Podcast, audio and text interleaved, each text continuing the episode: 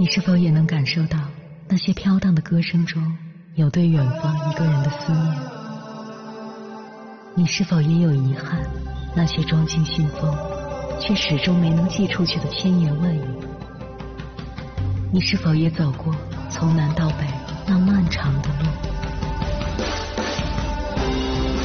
遇见，也错过那东来西去的人。当往事随风，爱亦成风。凌晨时分，跨越千山万水，讲述和倾听我们的故事。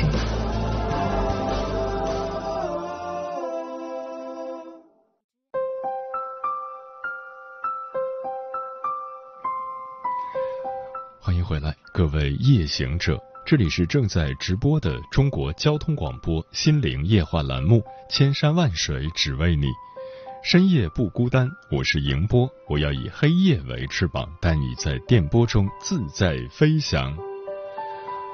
曾经看过一部电影，因为很多矛盾分道扬镳的两兄弟，最后在拳击场上相遇，彼此打成猪头，最终两个人紧紧拥抱，那叫一个爱。在女性世界里，扫地不伤蝼蚁命是爱；在男性世界里，不打不成交是爱。问题在于，如果我们的环境太艰苦，我们就无法实现正爱和正恨的转换，而长期滞留在父爱和父恨的世界里。我们看到太多人沉浸在对父母、对伴侣、对孩子、对世界的仇恨里，因为他们不敢承认自己是有爱的。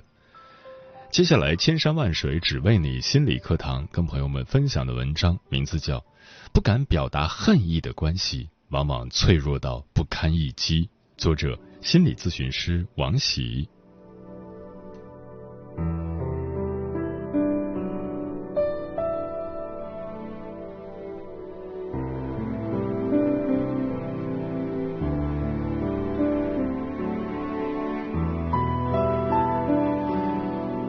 起初，他是陪他妈妈来做咨询的。人到中年的女儿和年近七旬的妈妈一前一后走进了咨询室。一般来讲，母女俩同时来咨询的话，两个人会一起进来。这对母女却不太一样。助理先把女儿请进来，然后在门口稍等了一会儿，老太太才慢慢的走进来。进来之后，女儿示意妈妈坐在我对面的沙发上，然后她把沙发旁边的椅子挪远了一些，坐到了另一边。这个举动明显是想跟她妈妈保持距离。她妈妈看着我，一张口就开始掉泪。这个妈妈显得比实际年龄年轻，长得慈眉善目，穿着干净雅致。退休前，她是一位大夫。工作认真负责，为人处事能干利落，性格爽朗，很有爱心，深受领导、同事和患者好评。就是这样一位要强的女性，退休后感觉生活越来越没有意思，加上身体健康出了一些问题，常常待在家中不愿出门，时间久了情绪变得比较低落，不爱说话。早年丧偶的他，独自抚养大一儿一女。目前，儿子在美国工作定居，他跟女儿在北京生活。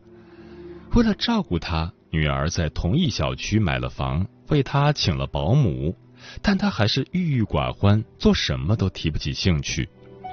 一个人待久了，内心容易封闭狭隘，也容易多疑，看什么都奇奇怪怪，觉得不对劲。有一天，他跟女儿说。感觉家里有很多妖魔鬼怪在眼前浮现，女儿急了，把她送去某医院精神科检查，检查结果精神正常，只是有些轻度抑郁。大夫建议她来做心理咨询。妈妈的讲述过程中，坐在一旁的女儿脸上屡屡流露出不耐烦的神情。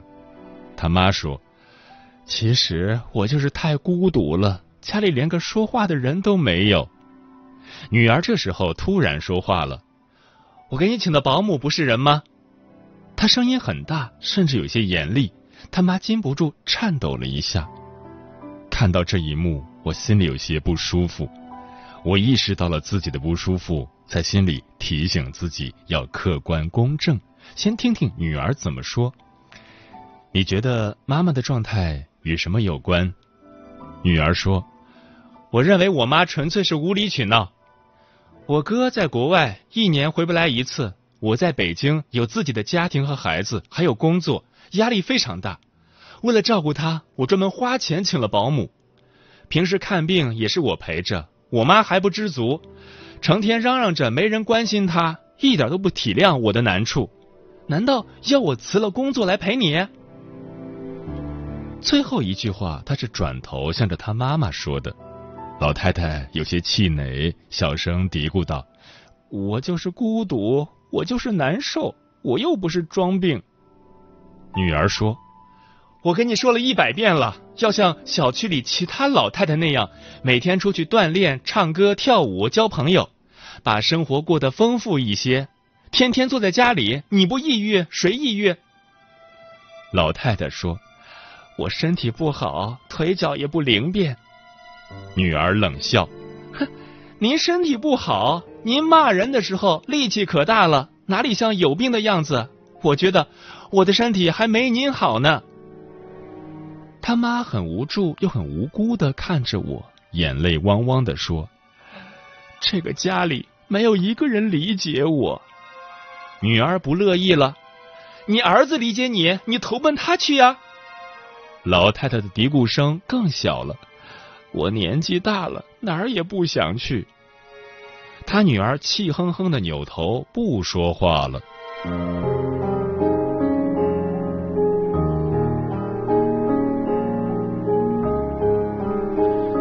一次咨询，妈妈没来，女儿来了。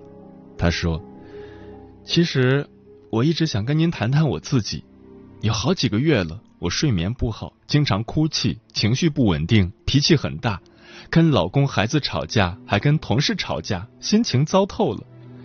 最近我在工作中还常常犯错，我甚至担心自己还能不能胜任这份工作。还有和我妈的关系，我也想跟您谈谈。这也正是我作为心理咨询师希望了解的。在我看来，他的状态的确不太好。他认为自己童年的快乐在六岁那一年戛然而止。那一年，他的父亲去世了。父亲生前很疼爱他，在他面前，他享受着小公主般的待遇，几乎要什么，父亲都会满足他，一句重话也没有对他说过。在他印象中，那时候妈妈比较疼爱哥哥，有时候他和哥哥闹矛盾，爸爸妈妈也容易起争执，互相指责对方偏心。爸爸去世以后，妈妈为了儿女不受委屈，决定不再结婚。一个女人拉扯两个孩子，白天要上班，有事还要加班。她和哥哥的生活其实是很没有保障的。首先，吃饭就是个问题，兄妹俩经常饥一顿饱一顿，凑合着吃。他和哥哥每天最盼望的是妈妈能准点回家，但回到家的妈妈。经过一天的紧张工作，脸上总是写满疲倦和厌烦，嘴里总是没好气的抱怨和指责。小时候的他总觉得，在医院里对患者亲切耐心的那个妈妈，跟回到家里的这个妈妈不是同一个人。他妈妈总跟孩子们念叨：“你们没有爸爸了，学习一定要争气，要靠自己。”家里经济不宽裕，遇到兄妹俩都要报补习班、兴趣班或者买衣服、鞋帽的时候，妈妈明显偏向儿子。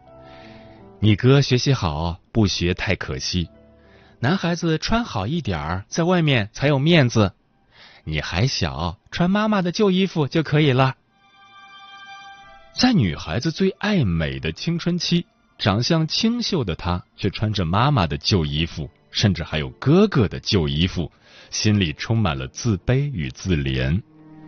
但他不能说什么，因为妈妈实在是太不容易了。为了支持哥哥念书，大学毕业的他放弃考研，选择去工作挣钱，挣来的钱全部交给妈妈用于家庭开销。他对妈妈的怨恨是慢慢累积的。他发现，多年来，无论自己为这个家做了什么，都换不来母亲的一句认可和体谅，仿佛他的付出天经地义。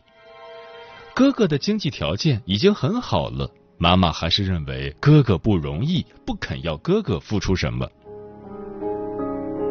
几年前发生的一件事，成为母女关系恶化的导火索。那时候，她和老公想换套大一点的房子，算来算去还差几十万，就想着问母亲借点钱，省得银行贷款了。没想到，母亲找了各种借口回避或拖延。后来实在拖不下去了，只好跟女儿承认自己的积蓄都已悄悄给了儿子。他的肺都快气炸了。在他看来，自己和母亲几乎以举家之力送哥哥出国深造，不说图哥哥的回报吧，至少哥哥也不应该再要家里的钱了。母亲一边心安理得的享受他的付出与照顾，一边最爱的却是远在天边的儿子，实在太偏心了。多年来，这件事成为他心头的一根刺，提起来就愤愤不平。他对哥哥的付出比对我多得多，凭什么现在来问我要？我累了，什么都给不了了。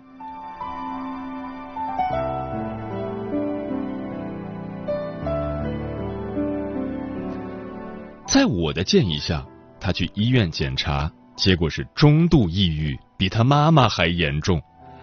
他妈妈知道后吓坏了，然后突然发现，之前他依靠的无所不能的女儿也需要关爱。这一点激发了老太太的生命活力，找到了新的生活目标。从此，他就像换了一个人，从之前的自我封闭变得积极主动起来。他决定为女儿做些什么，尽己所能照顾女儿。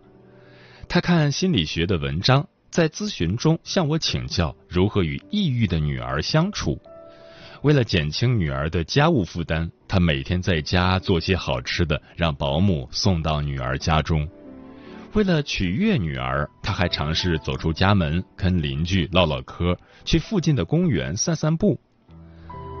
咨询中经常出现类似的情况：陪同来咨询，坐在外面等候的那个人，比坐在房间里咨询的人病得更重，更需要关注和治疗。有时是夫妻，有时是父母和子女。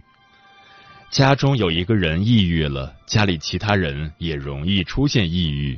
原因在于家庭成员之间很容易相互暗示和影响。在心理和药物治疗的过程中，人到中年的女儿爆发了很多情绪，把过去压抑的很多心结和陈年旧事拿出来跟母亲对峙。他对母亲各种毫不留情的指责与控诉，引发了母女之间的很多冲突。我一度担心他的妈妈会受不了。这个妈妈的表现却出人意料，虽然她心里也有很多委屈，有时也和女儿辩解争执，甚至暗地里痛骂，但她始终承接着女儿的情绪。吵完后该怎么样就怎么样，依然对女儿关心备至。对于女儿，她有很深的内疚，这份内疚让他学会隐忍和反思，学会站在女儿的角度去理解女儿的心情，也开始明白从前他对女儿的忽略来自于他对自己的忽略甚至轻视。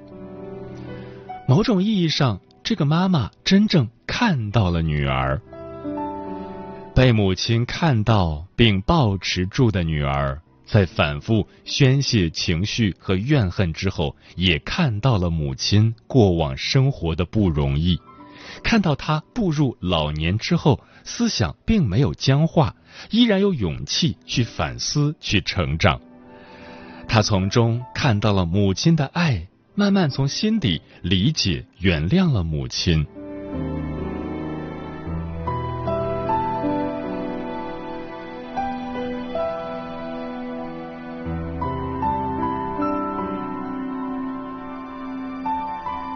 另一位来访者回老家后跟我做视频咨询，说自己刚回去几天就想回北京了，他自己对此很困惑。平时他跟父母离得远，心里还比较挂念，还没放假就着急订票回家。但每次一回到家，最初相见欢的热乎劲儿过去之后，他对父母就开始失望。开始各种挑剔、指责、冷漠。用他自己的话说，所谓的回家只是形式上的，其实真正待在家里陪伴父母的时间少之又少。各种各样的聚会和应酬，让他每天都有借口逃离父母。他真正想逃避的，是自己内心忍不住要朝向父母的攻击性。他不敢与父母亲近，因为太多的恨意阻挡了他。他无法痛快淋漓的向父母表达真实想法的背后，是他无法确定父母能否承接得住他的攻击。他们之间的关系会不会因为他的攻击而被破坏？说到底，他对于自己和父母的关系还是没有把握和底气。他常常因为一些旁人看来无关紧要的小事而情绪失控、暴跳如雷，父母家人还觉得莫名其妙。其实他的每一次发作都是一次试探。一旦父母表现出畏缩、讨好、小心翼翼，甚至低三下四，强烈的内疚又会把他湮灭。他会通过很多方式去弥补这份内疚，比如为父母花钱买东西。等到父母刚有些开心，他的内疚减轻，又忍不住开始各种发作指责，和父母的关系模式完全是恶性循环。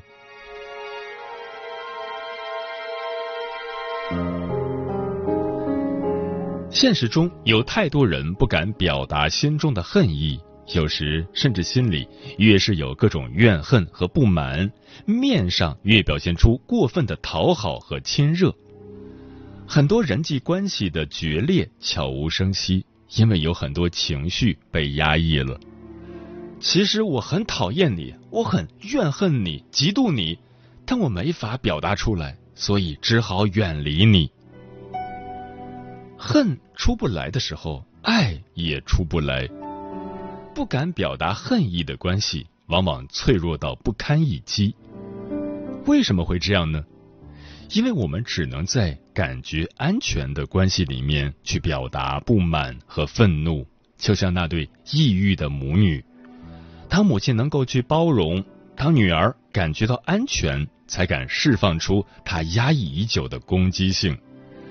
被猛烈攻击的人，恰恰是攻击者认为最安全的人。能够对峙争吵的关系，其实是很亲密的连接。当我们察觉到自己内心的真实感受和需求，并且能够用语言把它们表达出来，这本身就是疗愈的开始。真正好的、稳定的关系，是我们在那段关系里可以表达爱。也可以表达恨，而且表达出来之后，彼此的关系不会被毁掉。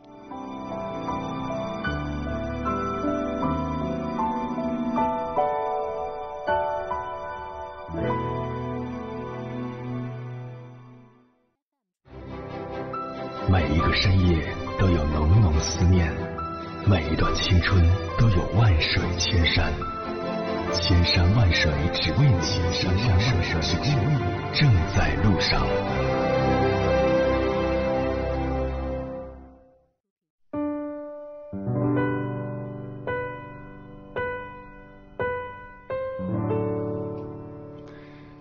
感谢此刻依然守候在电波那一头的你，我是迎波。今晚跟朋友们聊的话题是：允许恨，才能拥有真正的爱。对此你怎么看？微信平台中国交通广播，期待各位的互动。专吃彩霞的鸟儿说：“越恨爱的越深。一个能影响你情绪的人，说明在乎。爱上一个人的时候，都会希望对方的世界里都只有自己一个人，无论什么事情都会特别的在乎。当对方背叛了自己时，是那么的无法释怀。”沉默少年说：“爱和恨从来不是对立的，而是相辅相成的。因爱生恨的例子不胜枚举，因恨生爱的也大有人在。我允许一切未知的事情发生，也自然允许爱和恨同时存在。”电波里的小五说：“曾经的我，因为父亲对我太过严格，心中对他充满了恨意。”后来我长大了，和父亲进行了一次深入的沟通，终于释怀了。在成长的过程中，我们需要学会接纳，不仅包括对自己的接纳，也包括对父母仇恨的接纳。我想，只有允许恨，我们才能拥有真正的爱。人间四月天说，每个人的心里都住着一个长不大的孩子，不管在童年还是成年后，当他没有得到足够的关心和爱护，他就会一直蹲在角落里哭泣。成了一个阴晴不定的孩子。其实我们不必刻意压抑自己的情绪，想找人倾诉就找人倾诉，能活得真实点就尽量真实点哪怕被人发现了也没关系，人设崩塌算什么？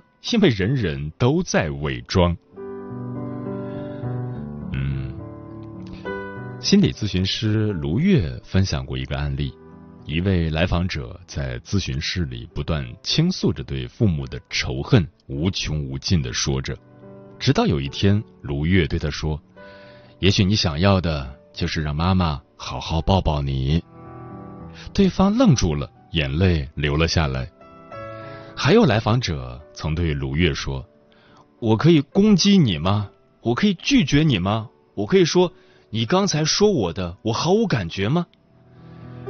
这些来访者都在尝试着走出舒适区，尝试着发展曾经停滞的自我，尝试着去发展正爱和正恨。当他们表达出太多负爱和负恨时，卢月都无法承受了。他有时会失去咨询师的位置，会和来访者一起陷进去，然后好不容易他爬上岸了，告诉来访者：“刚才我也掉进去了，我那时候。”没有沉住气，结果来访者并没有质疑他的专业性，而是说：“我喜欢你掉进去，我从没想发展什么正能量的爱和恨，我只觉得刚才失控时候的你很真实，我想要的就是真实的你。”对此，卢月表示，那一刻自己不是咨询师，而是一个人，对方也不是来访者，也是一个人。著名心理学家胡科特曾提出过两个概念：如何去爱你，不含诱惑的深情；如何拒绝你，没有敌意的坚决。是我们与他人的相遇决定了什么发生，而不是其他。而这种真实可能会比爱和恨更重要，因为它是最初的，没有被扭曲或加工过的。我们人生中太多的问题，都是因为没有条件去真实，因而一旦开始真实，也会更有生命力。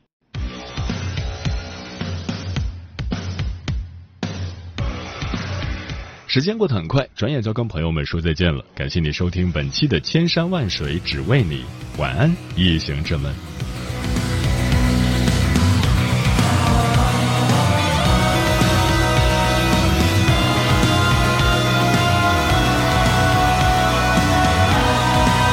哦 no 是他是他是他全地球全人类最不想遇见绝对是他。看吧，世界如此之大，也容不下他那狭隘的一颗小心眼呐，不如来走向他，说声嗨！海，